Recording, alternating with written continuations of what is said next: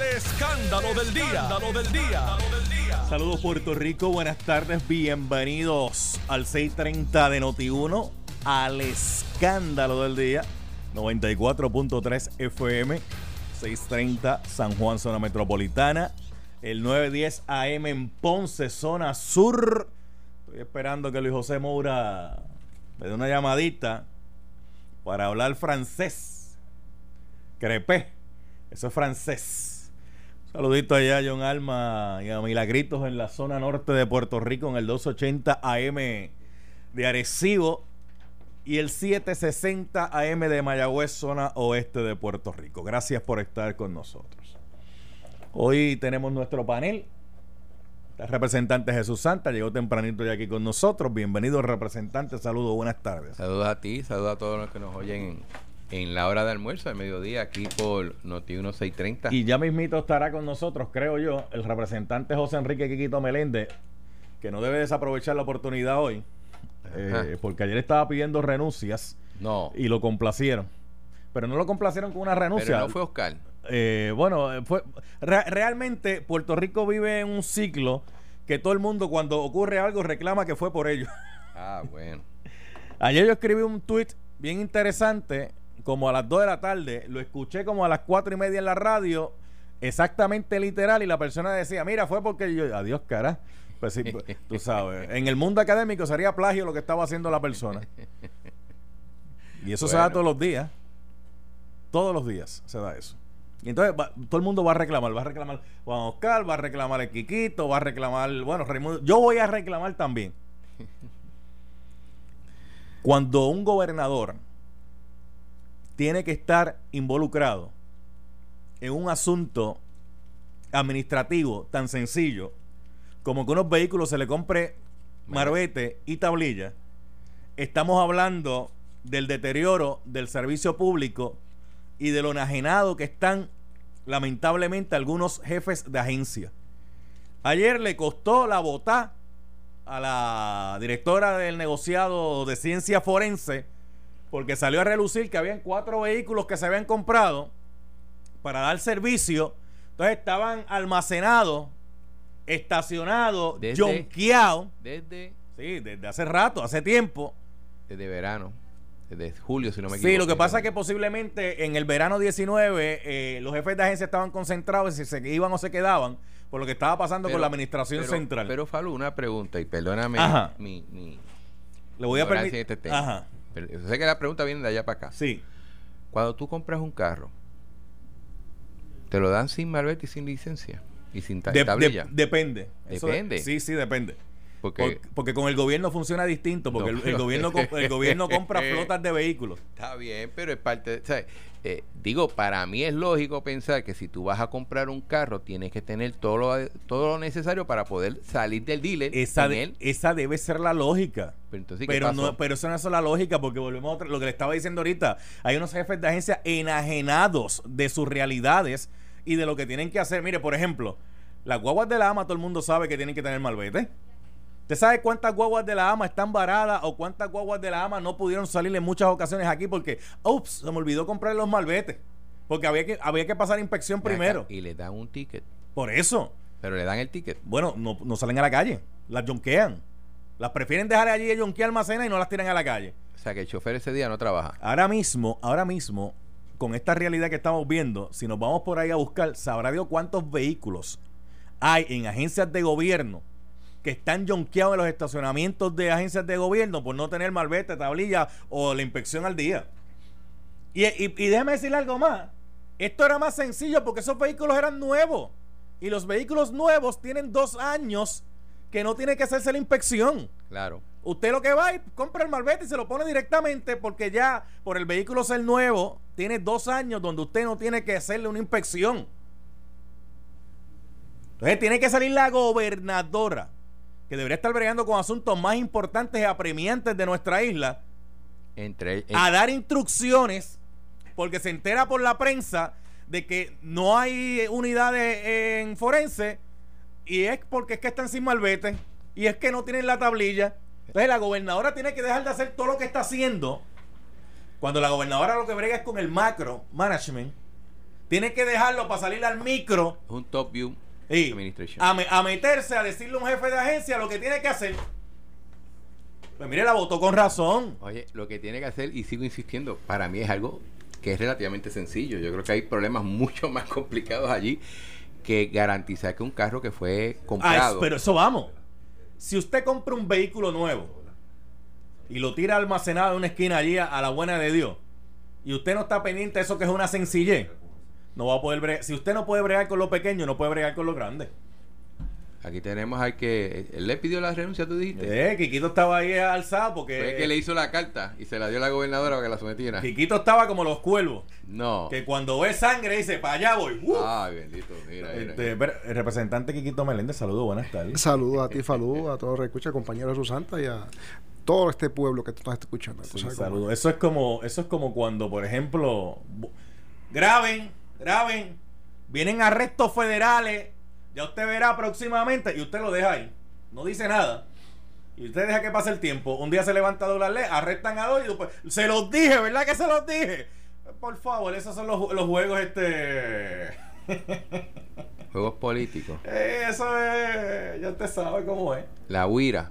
Velando la huira y la deja Fal- ahí, la deja caer. Falú, yo creo, yo creo que en este caso, la, y tengo que felicitar a la gobernadora por, por lo que hizo, porque, y lo tengo que hacer de esa manera porque, ¿qué más tenía que pasar, Falú?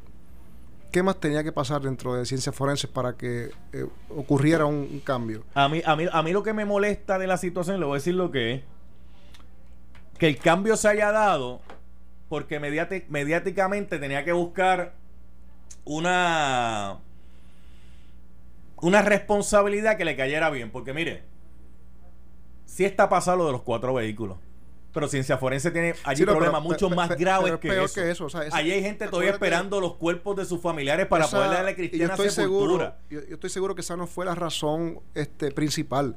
Es la pública.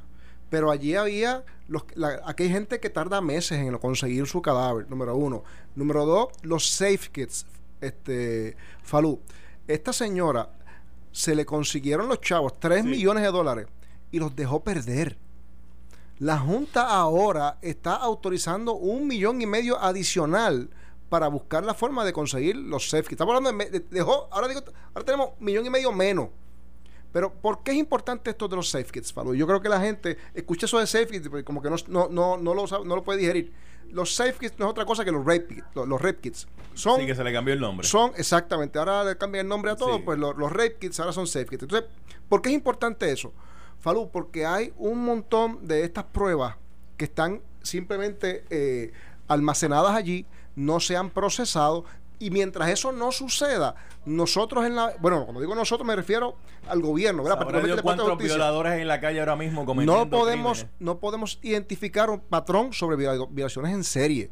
¿Sabes? Si tú tienes un, los, los rape kits al día, pues tú sabes, entonces, ok, mira, este, este caso ocurrió aquí en tal sitio, este, este está cerca. Eso quiere decir que si es el mismo, si es el mismo DNA, probablemente, obviamente es el mismo sujeto, y tú puedes establecer patrones. Entonces tú haces vigilancia y la mueves. Pero si no podemos hacer eso, oye, Falú, bendito. No, es que está... Mire, y, y Falú, esto, La- y- esto y- viene. discúlpame un segundito, ¿verdad? Pero todos los jefes de agencia, y esto, yo creo que eso se cae de la mata porque esto es gerencia 101, ¿verdad? Y tú tienes que reunirte con tu staff una o varias veces en semana, pero por lo menos una vez por semana allí para poder entonces ver, ok, ¿dónde está esto? Tú Ah. lo hacías en tu en el sector Sí, privado, sí. este Jesús. Sí. Tú te sentabas allí, tú tenías tu listito, ok, ve acá. Esta- Este, ¿Dónde estamos con los safe kits? Exacto. ¿Dónde estamos con los malbetes de la guagua esta? Ajá. ¿Dónde estamos con lo- la cantidad de cadáveres que ha salido? ¿Cuántos ha salido? ¿Cuál es la proporción de lo que había el mes pasado? Mm. ¿Dónde estamos? La pregunta es, ¿eso se hacía? Oye, Falú, obvia- obviamente, por lo que vemos, había no un problema. haciendo. Había un Pero, problema. eh, a- antes que vaya representante Jesús Santa, lo que pasa es que hay un pequeño problema y se da en varios sectores. Se supone que en la empresa privada usted tenga esas reuniones periódicas para saber dónde están, hacia dónde van, ¿verdad? Y las proyecciones, que es hacia dónde uno va. Se supone que eso se haga. En el gobierno también. El problema es que en el gobierno hay gente que se rodea de unas alzacolas y unos soplapotes alrededor que lo que cuando se reúnen allí lo que van a decirle al jefe en vez de señalarle dónde estamos fallando, lo que van a decirle, diantre jefe, usted se la está comiendo crudita, qué bravo es usted, qué bueno, eh. Ave María, porque con eso piensan, con ese tipo de adulación, que me estoy garantizando el contrato, me estoy garantizando la posición y le estoy cayendo bien. Soy intocable, soy Sí, intocable. Le estoy cayendo bien y soy intocable porque yo todos los días le estoy alzando el ego al jefe y el jefe cuando me escucha hablar camina por el aire diciendo, wow, mano, qué monstruo soy. Qué Camina bra- sobre el agua. Sí, sí, se- se- así se sienten. Cuando realmente los asesores están para decirle dónde se está fallando, crear un plan para corregir la falla y darle seguimiento a la proyección de cómo se resuelve el problema. Pero lamentablemente hay muchos jefes de agencia que les gusta rodearse de gente que les llene el ego. Mire, salen de su agencia, salen de su agencia en una guagua de gobierno con chofer y con cuatro empleados más. Uno le abre la puerta, el otro le pregunta, jefe, ¿quiere café? Yo voy y le busco. ¿Quiere agua, jefe? Yo voy y le busco el café, yo voy y le busco el agua. Entonces, están los cuatro con ese jefe de agencia que uno dice, contra. Pero si de aquella agencia de agencia de gobierno que queda de aquí a una milla, el jefe pudo haber venido guiando su vehículo él mismo porque este lo hacía cuando estaba en la empresa privada. No tenía que andar con cuatro soplapotes. El jefe del FBI un día llegó a Fortaleza solo guiando su propio vehículo. ¿Qué es lo que, era- qué lo estoy diciendo con esto? Que es bien difícil a veces lo que está pidiendo el representante Quiquito Meléndez, cuando uno se rodea de gente alrededor que piensa Pero- que su función es adular para yo mantener la plaza y mantener el contratito a señalar. Pero, pero se supone que eso lo mueva el- la persona que gerencia. sí, pero si, pero si el gerente lo no, que le gusta quiero es eso. traer los recuerdos míos de la industria, pero la reunión básica que tú tenías era un morning meeting. Por lo general era a las 7 de la mañana, 7 y media como tarde, donde tú tomabas el día a día desde temprano Sí, que ibas claro. a hacer. Eventualmente a nivel de proyectos tú tenías un weekend meeting, o sea, una reunión de semana Claro. donde tú tenías un schedule de proyecto, cómo va ca- cayendo y qué, qué retos tú tienes para poder lograr cumplir con el schedule. En mi caso, se reunía el grupo de trabajo mío una vez por mes y tú dabas no solamente tus proyectos cómo va, sino cómo vamos cumpliendo o no las metas. Las porque metas, más allá claro. que había una evaluación individual, nos evaluaban como grupo. O sea, no puede ser que yo tenga una buena evaluación si el grupo no logra su objetivo.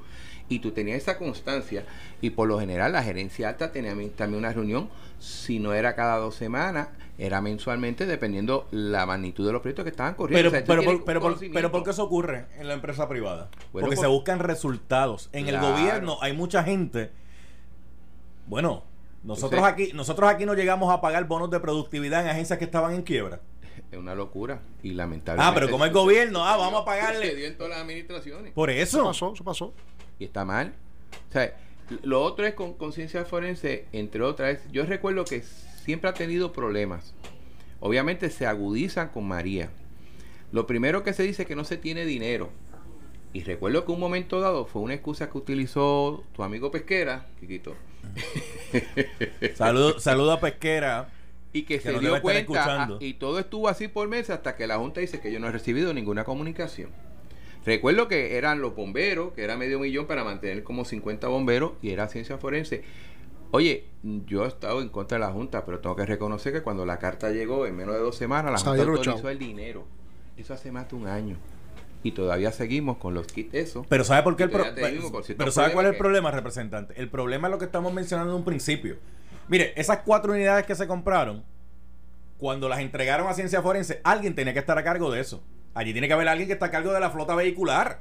Y el que está a cargo de la flota vehicular tiene que saber cuáles vehículos tiene, cuántos son y cuántos están aptos para funcionar. Ah, mira, contra, me trajeron cuatro carros nuevos.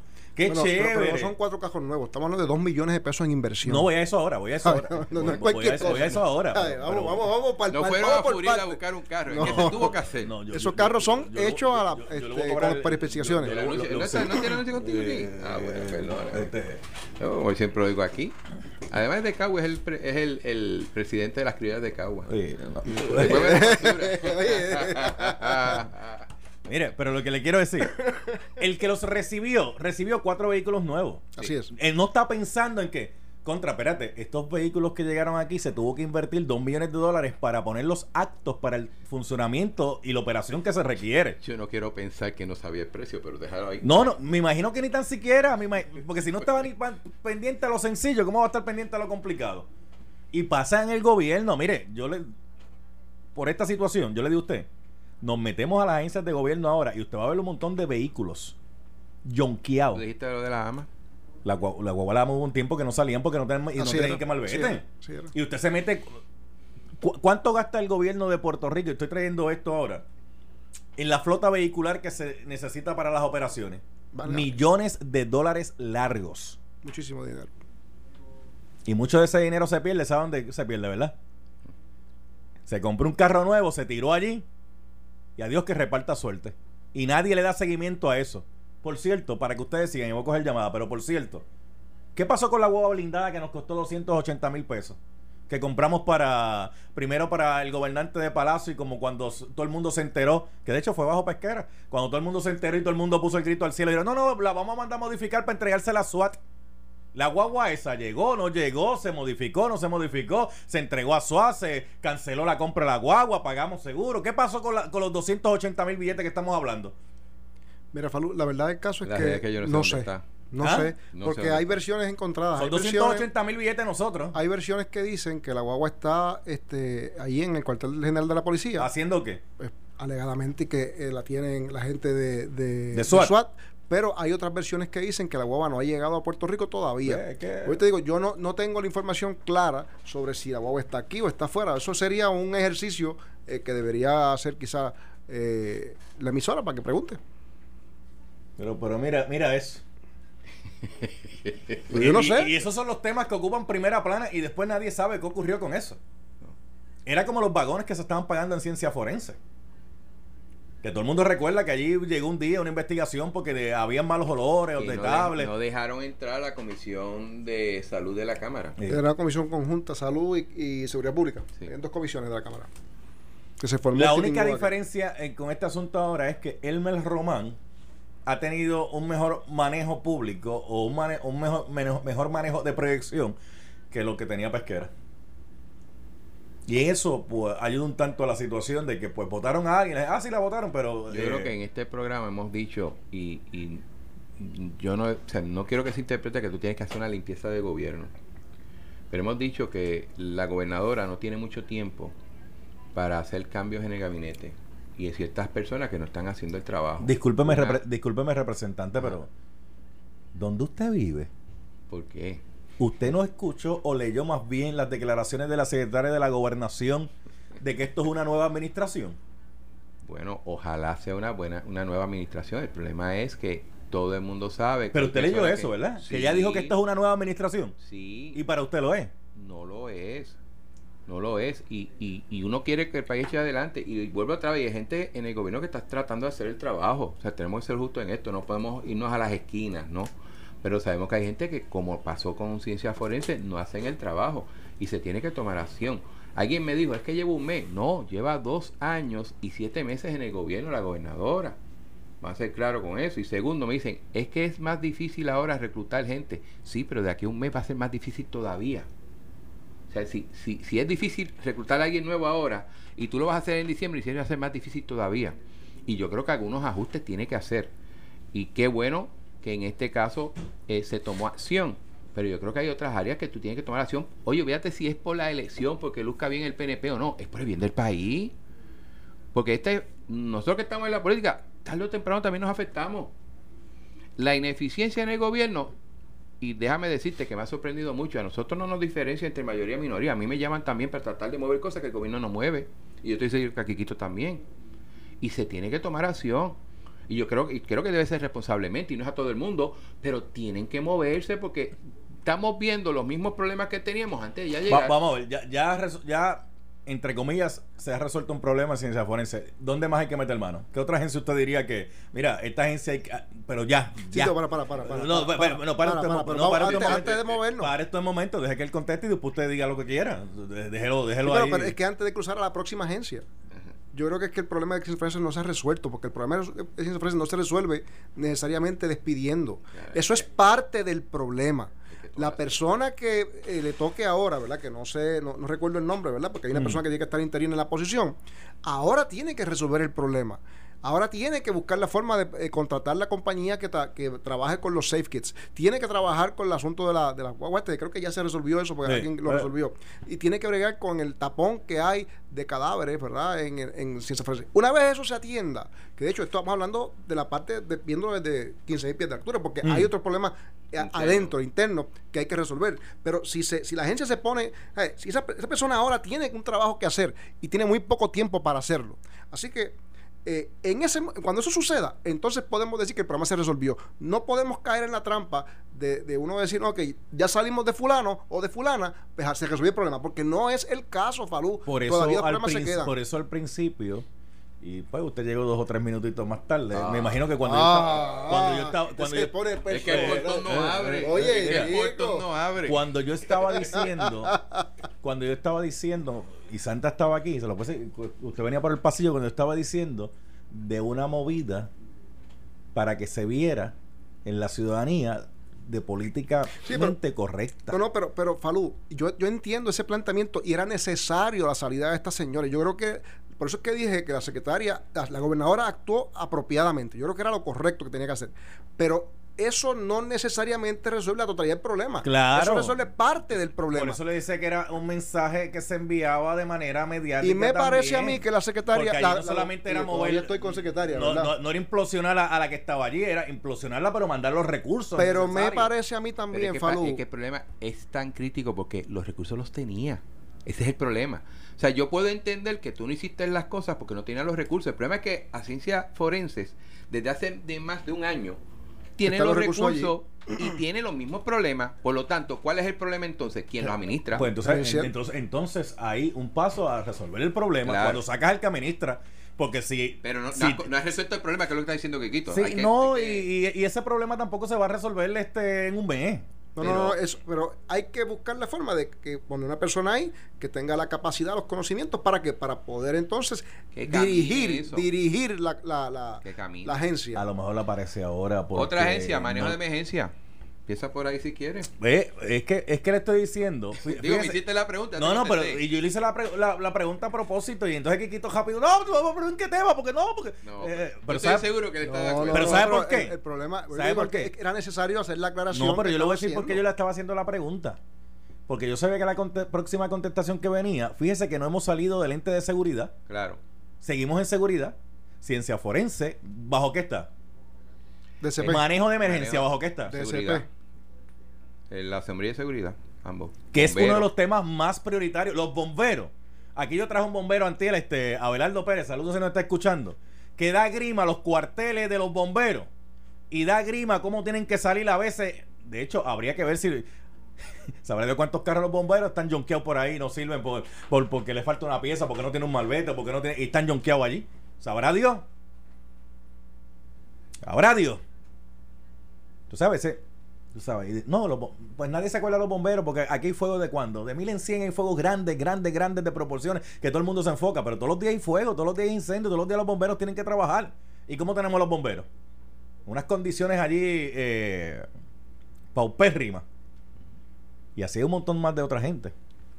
Y digo, y, y sin caerle encima al secretario de Educación, porque yo creo que no le corresponde del todo eso, Mm. Pero la misión de mi amigo Carlos Contreras de que no tienen un listado de las escuelas que cerraron hace un año. El que Carlos evaluaron. Contreras, Obras Públicas. Sí, que salió en la prensa. Ah, o sea, sí. a mí me sorprendió muchísimo porque eso Digo, pero, cierre- Rafael, pero Rafael Román dijo que entregó el listado con las escuelas que habían cerrado. Sí, pero hace un año la señora Kelleher dijo que habían hecho todo un estudio Ay, de matrícula y facilidades. ¿Quién, y quién, cosas, y Pepe? dijo que ¿Quién, tú dices? La señora Kelleher. Ay, bendito sea. Tú sabes. Y había dicho que, que por esa razón había que cerrar esas escuelas. O sea, eso estaba en el mapa. Eso estaba en el radar. Y que un año después digan, yo no sé cuáles están cerradas. Oye, quizás no tengas que llegar al secretario, pero alguien está fallando ahí. Alguien está fallando ahí. Estamos en el, mismo, en el mismo problema, falta supervisión. Oye, Falta supervisión. Si nosotros fuéramos a, buscar las descripciones de trabajo, cuando contratan a una persona, le dan una descripción de trabajo. Claro. Un job description, ¿verdad? Sí. Ahí le dicen cuáles son las funciones que tiene que Y hacer. las responsabilidades, claro. y las responsabilidades. Pero tiene que haber alguien por encima de esa persona que esté supervisando que ese esté cumpliendo con lo que dice eso ahí. Y estoy seguro que el gran problema del Oye. trabajo siempre ha sido ese, la falta de supervisión. Y en una reunioncita mensual donde tú tienes esos ítems, vean que cómo van lo de las escuelas. Ujú. Y tú preguntas el primer mes, no, eso está corriendo y vean cada 20 informes. Y al, al segundo o tercer mes te das cuenta que no está corriendo. Déjame hacer, la No hace. hacer la pausa. Bueno, un día, Ah. nos un día nos levantamos aquí, el gobierno diciéndonos que habían identificado y que 8 mil cuentas eh, bancarias regadas por cuánto banco había aquí que ellos ni lo sabían. Cuando un gobierno se levanta así de, bueno, habían 8 mil cuentas creo que están regadas por ahí que tienen tantos miles 7 de- mil millones de pesos. ¿te Ajá, eh, y, y ni, y ni sabíamos que estaban ahí. Por Dios. Algo falta, algo Sí. falla. Las llamadas del público faltan cuando regresemos. Vamos, vamos a hablar un ratito con la gente y la gente puede traer el tema que quiera también aquí. Es que a veces estamos tan enfocados en lo grande y el diablo está en los pequeños detalles. Regresamos en breve. En breve regresamos con el más picante de las tardes. Luis Enrique Falú en el escándalo del día por Noti 1630. Vamos a unas llamaditas por aquí de, de- Vamos a ver, vamos a de- ver. del Vamos pueblo. Buenas no me deja tardes. hablar, amigo. Ahí yo no sé qué le pasa a este. hombre. Buenas tardes. Buenas tardes, Falú. ¿Quién me habla? Hernández, mira, felicito a los dos legisladores que tienes ahí, que son de los mejorcitos que tenemos. De lo mejorcito mira, que hay. te una cosa. Sí, Eso de ciencia forense Sí. es la punta del iceberg. sí. Esa ciencia forense, tú sabes de aquellas vistas que vimos, que sabemos lo que existe ahí dentro. sí. Está la, la, la, la unión que hace los trabajos. Ajá. En todas las agencias, yo te lo garantizo que yo trabajé en una. Existe una persona que es la que se encarga de todos esos detalles, Claro. de las licencias, de los permisos, de los peajes, de, de todo el andamiaje para que los demás corran. Pero los supervisores intermedios a veces los traen de otros sitios y, la, y no, no tienen la capacidad o no tienen el, el- la autoridad. Gracias, gracias. Qué triste, ¿verdad? Hola, buenas tardes. Buenas tardes. ¿Quién habla? Ah, te hablo José Carlos. Diga usted. ¿Usted, usted tiene el aire eh, muy alto o tiene el cristal bajo? Porque se escucha más ruido ambiental que usted. no, yo solamente te quería decir era que No, no, no, no, Eh, mire, no lo estoy entendiendo porque, vuelvo y le repito, o tiene el aire acondicionado muy alto, sí, y ahora me escucha. ¿usted tiene el cristal abajo?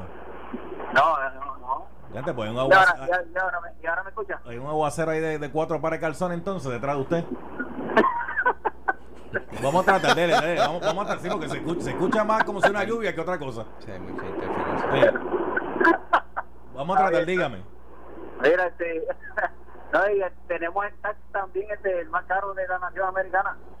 Ok, ok. eh, ¿Tenemos el tax más caro? No, no tenemos el tax más caro El, de la el, nación el americana. sales sí.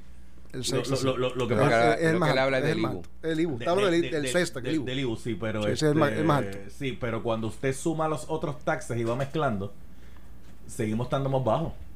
Lo que pasa es que si, co- si hacemos lo que ustedes están diciendo ahorita, cogemos cosas individuales, Ah, no, no, Pues podemos- Va a haber una más alta Tú, lo que hablas, baja. tú lo que hablas es del balance este, Claro. al final contributivo del individuo. claro, porque eso, eso es lo que uno tiene que, que con- contar al final del camino. El balance final contributivo a fin de mes o a fin de trimestre, a fin de Pero con eso, año. con eso hay que tener cuidado porque yo puedo entender que puede ser un poco más bajo o un poco más alto. Eso es una discusión que podemos. Claro, tener los claro. políticos. Pero lo que la gente espera es que si yo pago un dinero al gobierno, los servicios que reciba sea, sea de calidad. Claro. Y el mejor ejemplo que yo siempre he traído son los países escandinavos, donde, y agárrese, Ay, usted paga frío, casi... frío frío. Sí, pero usted paga casi el 60% Sí. de su ingreso en tax. Ahora, pero tiene unos servicios de educación de maravilla, servicios de salud de maravilla, las carreteras. O sea, la gente paga con gusto ese tipo de, de tax porque recibe a- a- para atrás un servicio de calidad. Y yo creo que nos debemos enfocar más en eso que en lo otro. Sí. Ajá. Ve, cuando le toca hablar se queda callado. No, no, no, te- ¿qué te- qué puedo llamada. decir? ¿Qué te puedo decir? Buenas tardes. Nati. No le gusta, Salud. le gusta. ¿Quién habla por aquí? Eh, Jason, te pongo. Dime. Ahora mismo, este, el acueducto, nosotros estamos pagando una multa que le dieron a la autoridad de acueducto alcantarillado, Sí, el pero nos están cobrando a nosotros Eh. en el recibo. Sí, sí. Que eso, que eso es una barbaridad. Digo, gente, pero también vamos a entender otra cosa. Al final del camino, los platos rotos siempre lo paga el pueblo. Eso no quepa duda. Eh, porque el SICAR no lo va a pagar. El, el, el SICAR es el cargo eh, de multa ambiental que le echaron a la autoridad de y alcantarillado por no hacer las cosas bien. O sea, el pueblo termina pagando las multas por... Tiene que ver con el Hacerlo bien y a sí. tiempo. Sí. Porque había unos planes para plantas de... Pero no de- se hizo apropiado. No se hizo a tiempo y no se hizo apropiado. Eso es cierto. Sí, O sea, es un y nosotros terminamos pagando ese cargo. El único y- consuelo es que se supone que ese dinero, en vez de ir al gobierno federal, realmente llena un Lo, pote lo único para hacer esos proyectos. Yo, creo- yo creo que la parte positiva de esto es que en ese asunto, ¿verdad? Eh, Rural, que es quien había prestado los chavos, ¿verdad? Estamos hablando de que tenía más de un billón de pesos en deuda. Esa deuda se pudo reestructurar por fin y ahora están en cumplimiento. Ah, que, ah, obviamente nos, liber- nos libramos de la posibilidad de un fracatán de multas adicionales. Y con que, ello que- unos que- que aumentos venían adicionales. y unos aumentos adicionales. Así que gracias a Dios ya ese- en eso se anunció creo que la semana pasada, Sí. ese, ese acuerdo. Y había un interés de, de- de todas las partes resolver, pero te digo, a- a- fue, ha sido, fue, fue bien complicado. Buenas tardes. Buenas tardes. ¿Quién habla? Era Falú, ¿Quién habla? Rodríguez. Rodríguez de. Dígame. Era, tú dabas el ingreso per cápita del estado más pobre de la Unión Ajá. y súbeme el costo de vida 10%. A ver, Kikito. El planteamiento que yo presumo que hace el caballero es que en Puerto Rico el per cápita es menor que la mitad, o sea, es menos de la mitad del estado que menos per cápita tiene, que eh, me- mi recuerdo que es que es Mississippi. Sí, sí, es más bajito. Ese es el planteamiento que yo creo que está haciendo el, el caballero, que tiene toda razón. El problema es que el per cápita, si usted tiene 100 pobres y un billonario, va a ser bien alto, aunque los 100 pobres son pobres y el billonario es billonario billonario. es O sea, billonario. ese, ese cálculo de per cápita casi no se utiliza por eso. O sea, y yo no estoy quitando el punto que él trae, es que hay que tener cuidado con esos números. Porque yo puedo decir en un sitio que usted gana promedio 10 mil dólares todo el mundo y todo el mundo gana 10 mil dólares, a otro sitio que usted gana mil dólares, pero Mire. como hay uno que gana 100 mil, el promedio sube, aunque la mayoría de la gente no gana lo que tiene que ganar. Lo O sea, hay que pasa tener cuidado lo- con lo eso. que pasa es que también eso podríamos llevarlo a que la gente debería pagar contribuciones de acuerdo a su ingreso. Eso se da en la contribución sobre ingresos. Eso sí, sí, esa- Por eso, pero la, pero la contribución sobre ingresos debe ser basado en cuanto... Pero entonces... los niveles, los brackets de ingresos, pero, yo no dependiendo puedo, del pero yo no puedo decir, por ejemplo, ah, lo que pasa es que Falú paga bien poquito comparado con lo que pagaría Carrión. Porque obviamente... No es tan poquito Bueno, que pero- tan cerquita. Sí, no, pero, pero para, darle, para, para- para darle un ejemplo. No, pero, pero mira la crítica que hay ahora aquí, la- ¿La qué? el- el- una crítica que hay. Ah, Dios mío, qué susto usted me Oye, ¿qué pasó? ¿Qué pasó? Oye, pone- se pone ir nervioso. Pero la crítica que hay aquí, por ejemplo, el asunto de, de Amazon. Ajá. Amazon ha pagado en estos últimos dos años cero en contribuciones, ¿De qué? contribuciones federales. Uf. Por lo tanto, este, eso, eso ha creado, ¿verdad? Una pugna, porque el presidente está a palo limpio, Ajá. ¿verdad? Obviamente el presidente, ve acá, eh, él no hacía lo mismo cuando estaba fuera en la- allá en, tú sabes, No, en pero- su, su pero- mire, eso- Oye, pero- a lo que voy es que Buscando los, evadir. los, los negociantes, ¿verdad? Mire, la, la- la gente tiene empresa. listen to me. Oye, pero Eso cuéntame. está chévere lo que usted está diciendo, pero usted se fue para Estados Unidos rápido para llevarlo Y- allá. y vamos a traerlo aquí local. Pero lo que te vamos estoy, dando, te estoy dando un Vamos ejemplo dramático que está No, en los medios le voy a traer últimamente. el patio un ejemplo dramático. Ok, vamos a ver. La ley 2022.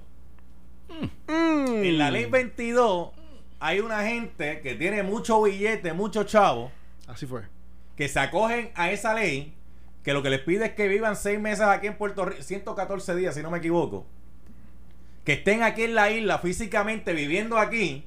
Entonces, con esa ley 22 le dan una exención prácticamente, prácticamente casi de un 100%. 4% tiene que pagar, sí. O sea, el 96% de tus ingresos, este, ¿Cuánto tiene que pagar en contribución? 4%. ¿Y cuánto está eximido? 96%. 26. Y, Gente la- de mucho billete. y- Sí. y tirando un Eso, eso a- se hizo. sí, ¿Y por, qué no para- me- y por qué a mí no me dan ese, ese por ciento a mí? eso, eso cuando se aprobó. ¿Por qué no se- me dan ese por ciento a mí? Que yo pague 4% de contribución Bueno, y, no, porque y la- sea exento de la- 96. el cam- oye, el cash de eso se supone que sea que tú eh, te comprometas a hacer una inversión de capital en Puerto Rico. Por ejemplo, en el caso de Paulson, que es el más dramático de todo, Paulson compró una serie de propiedades. Ahí en San ¿verdad? Juan. Compró este Sí, sí, un montón de propiedades. propiedades, ¿verdad? Entonces las, las ha puesto, las, las ha remodelado y las ha puesto en el mercado de nuevo a Sí, funcionar. sí. Pues, la idea es que, ok, pues por- porque esa inversión, el, dinero, el gobierno Ah. no tiene chavos para hacerlo, lo haga el sector privado y le estamos dando una, un, un incentivo para que lo haga. Fantástico. ¿Qué sucede? En- de otra manera, en el, para obviamente paliar eso, de aquí, ¿verdad? Eso es lo- esos servicios que vienen, chavos que vienen de afuera para aquí. Pero se hizo la ley 20, Ah. que lo que hace es que el que de aquí, Falú hoy, Sí.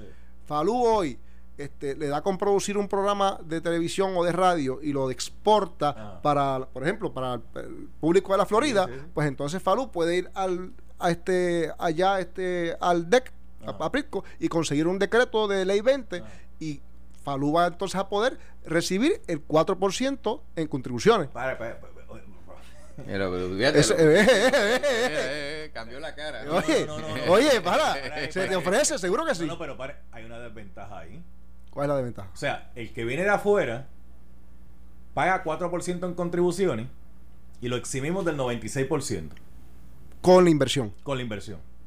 Pero entonces yo, Falú, que estoy aquí en Puerto Rico, produzco un programa o lo que sea, sea, tú lo preparas un- lo un- un expor- servicio. Lo exporto Ajá. y solamente lo que me de 4%. No, no, no. Te, te paga, tú vas a, vas a pagar en contribuciones solamente el 4%. Por eso. Por eso es lo mismo. Pues lo mismo. Es el mismo beneficio Eh, que está dando y el que ver entra si para el que sale. Y, a- y ahora, cuando vamos a ver la inversión, o sea, lo- lo que versus lo que entra y lo que sale, ¿cómo está, cómo está Ah, la bueno, balanza? yo, yo tengo, Ahí- yo tengo- ahí es donde hay una- yo una- tengo una unas inquietudes, pero déjame explicar. Esto es bien sencillo. Esto es qué le va a cobrar el país o el gobierno a la persona que trae dinero a Puerto Rico. Correcto. Si tú eres de afuera y te estableces aquí y traes tu capital aquí, te van a cobrar un 4. Ujú. Si tú eres de aquí de Puerto Rico y tienes estás exportando, por ejemplo, o sea, el domingo fue salió de los regga- reggaetoneros, ¿no? Ajá, sí. Si esa gente hace espectáculos afuera y trae el dinero aquí, es el mismo trato.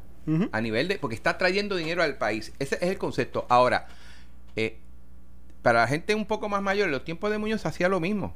Tú ponías una fábrica allá en San Lorenzo, por dar un pueblo, ¿no? Mi pueblo natal, y te decían, tú no vas a pagar contribuciones en 20 años si empleabas a X cantidad de gente. Así era.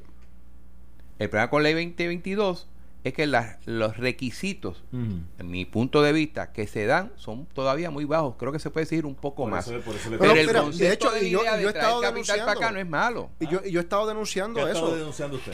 que hay personas que han hecho mal uso del eh, incentivo de la I-20, particularmente. Por ejemplo, gente que no vive en Puerto Rico, gente que no tiene ningún tipo de este de contacto con Puerto Rico y ¿Estás no genera. del cabildero ese Sí, eh, de- todo el mundo está, eso está, eh, Manny Ortiz. eh, ¿Está hablando de Sí, ese? sí, Ok. sí, ese caso, eso, eso todo el mundo lo sabe.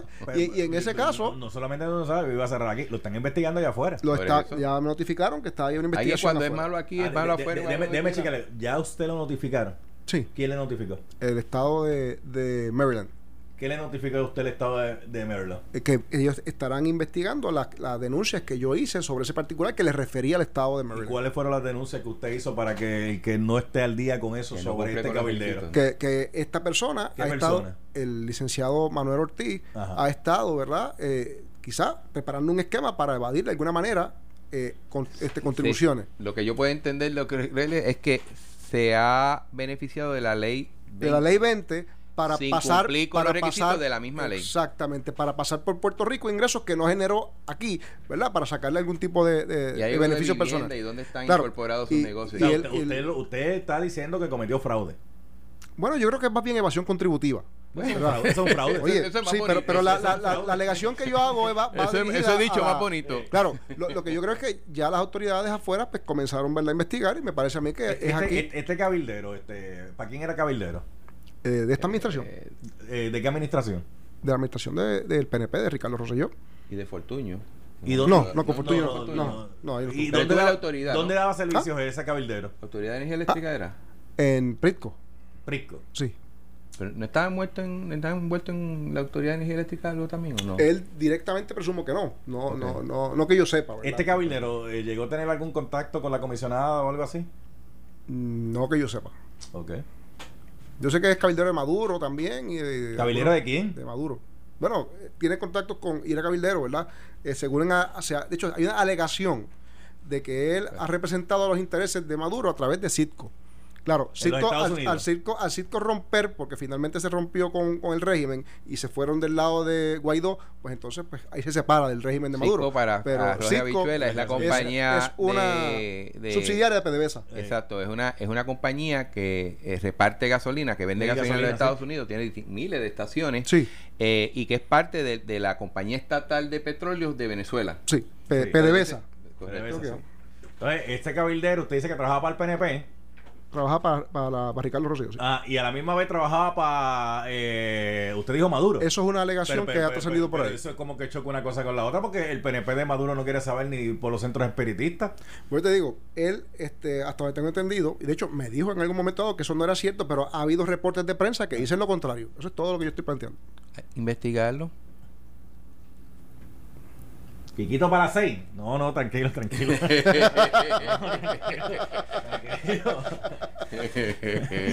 Ay, bendito sea Dios. Mencionado los nombres. yo- Gracias, representante José Enrique Quiquito Meléndez. Gracias, representante Jesús Santos. Siempre la un gente que placer. se comunicó, la gente que nos estaba escuchando.